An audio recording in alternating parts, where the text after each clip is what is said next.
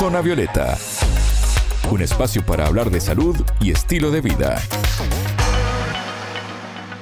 Bienvenidos a Zona Violeta, el programa de Sputnik. Es un gusto recibirlos. Martín González los saluda desde Montevideo.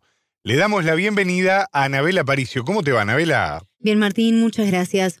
Un nuevo tratamiento para la osteoartrosis propone a través de campos magnéticos regenerar tejidos y hasta evitar cirugías. El creador de este método nos cuenta hoy cómo funciona. Zona Violeta, los rostros de la noticia.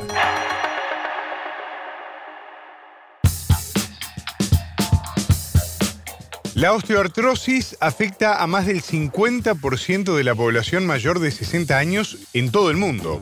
Conocida también como artrosis o artritis hipertrófica, se manifiesta cuando el cartílago articular se desgasta, los huesos comienzan a rozarse y eso deriva en inflamación, dolor y dificultades claras de movilidad.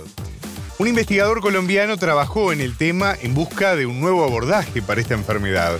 ¿Por qué se enfocaron en esta patología, Anabela? Para reforzar los datos que mencionabas tú, se estima también que para 2025 alrededor de 350 millones de personas en el mundo podrían padecer esta enfermedad, no solo por la edad, como tú mencionabas, sino también por sobrepeso o la realización de cargas excesivas a lo largo de la vida que pueden propiciar a la aparición más temprana de esta patología. Y hablamos justamente con el ingeniero mecánico Juan Felipe Escobar, magíster en materiales y procesos de la Facultad de Ingeniería de la Universidad Nacional de Colombia, creador de este tratamiento, quien nos contó qué lo motivó a buscar una solución a esta problemática. Es una enfermedad degenerativa y el condrocito, digamos que el cartílago en general tiene un problema y es que no tiene vascularización, es decir, no hay vasos sanguíneos al interior de él. Entonces la regeneración es muchísimo más lenta de lo que puede ser la piel o bueno, otro tipo de órgano, ¿sí? Porque no hay, pues no llegan, digamos que todas las células madre debidas, pues cuando hay una ruptura, la sangre, el coágulo y bueno, la cicatrización, etcétera.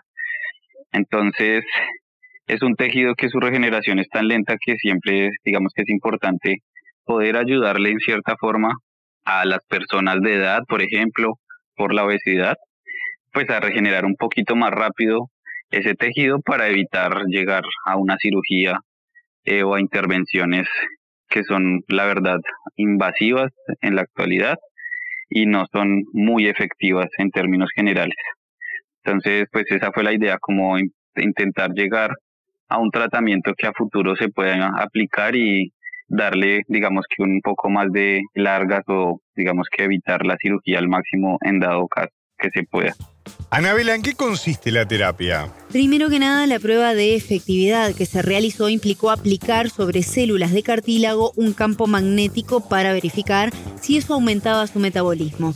Esta prueba se realizó con cultivos de laboratorio que simulaban la temperatura y humedad del cuerpo humano todo esto para luego después pensar en la aplicación de este mecanismo en personas, algo que aún no se realizó. Pero Escobar nos brindó más detalles sobre su trabajo y los resultados. Lo que se propuso fue, digamos que una terapia alternativa para evitar llegar a cirugías en cuanto a pues problemas de osteoartrosis o de la degeneración del cartílago mediante estímulos eh, biofísicos y pues en mi caso fue con un estímulo magnético. Eh, con campos magnéticos estimular las células y evaluar si se aumentaba la proliferación o la síntesis molecular, el metabolismo si se aumentaba. Para entender mejor cómo funciona esta técnica, el especialista colombiano nos explicó qué es el campo magnético y cómo esto puede tener un efecto positivo en nuestro organismo. El campo magnético es un fenómeno natural que básicamente se da cuando hay un flujo de corriente.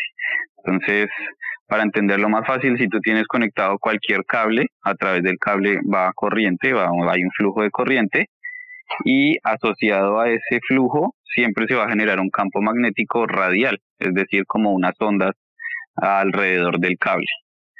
Entonces, como nosotros en el cuerpo humano también tenemos esos estímulos eléctricos por las neuronas, básicamente también internamente tenemos unas magnitudes de campo magnético debido a todas esas señales pues que se generan en el cuerpo.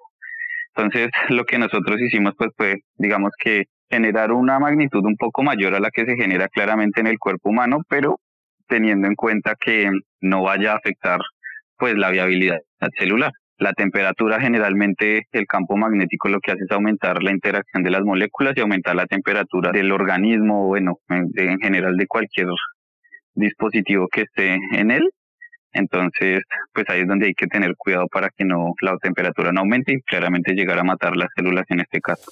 ¿Cómo es este dispositivo y cómo se aplica en el cuerpo para lograr estos resultados? Se elaboró un tubo con un cable de cobre para generar este campo magnético y luego se monitorearon los resultados. Escobar también nos explicó detalles de este aspecto.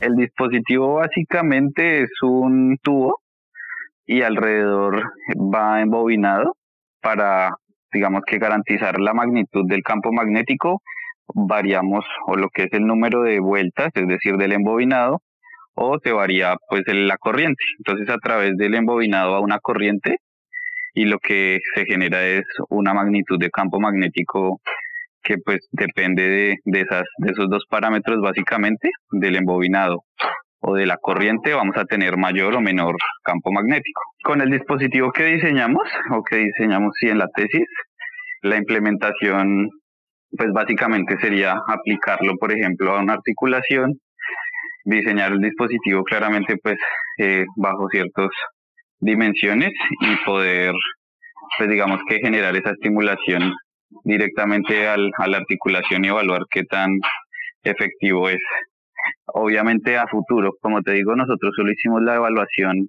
en términos celulares, pero pues ya al realizar esa estimulación en un en una articulación, en un ser vivo, digamos, tendría que evaluarse las demás implicaciones sobre los demás tejidos, músculo, ligamentos, etcétera. Básicamente en la investigación hicimos ensayos con estimulaciones, por ejemplo, de dos horas, al día o cinco horas al día por siete días, por lo que te digo que es simplemente tener la célula directamente sometida a este campo.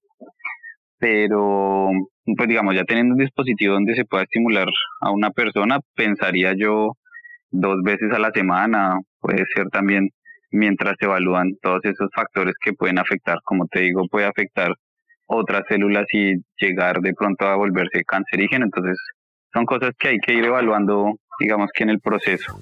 Hoy este tratamiento no está disponible al público porque aún no se probó en personas, pero ¿es el inicio de una terapia que podría llegar a los centros de salud? Así es, Martín, y promete mucho y hay mucha expectativa con este futuro que puede tener este hallazgo. Por eso le consultamos a Escobar cuáles son los planes que tienen ahora después de descubierta esta técnica y que podría generar una nueva terapia regenerativa que podría permitir el evitar al paciente pasar por una intervención quirúrgica. Se estuvo evaluando en cultivo en 3D, es decir, ya una célula asemejando un poco más el como su ambiente natural. Eh, y ya pues a futuro lo pensamos pues digamos tener ya la articulación completa, un dispositivo que sí estimule toda la articulación para pues digamos poder observar esos efectos sobre las demás células, digamos, sobre los demás tejidos. Y a futuro sí sería, pues digamos que el objetivo sí nos gustaría poder tener algún dispositivo terapéutico que se pueda aplicar en terapias físicas. Escuchábamos al ingeniero mecánico Juan Felipe Escobar de la Universidad Nacional de Colombia, que nos explicó cómo funciona su propuesta de tratamiento de la osteoartrosis para evitar cirugías. Muchas gracias, Anabela. Un placer. Zona Violeta, desde Montevideo,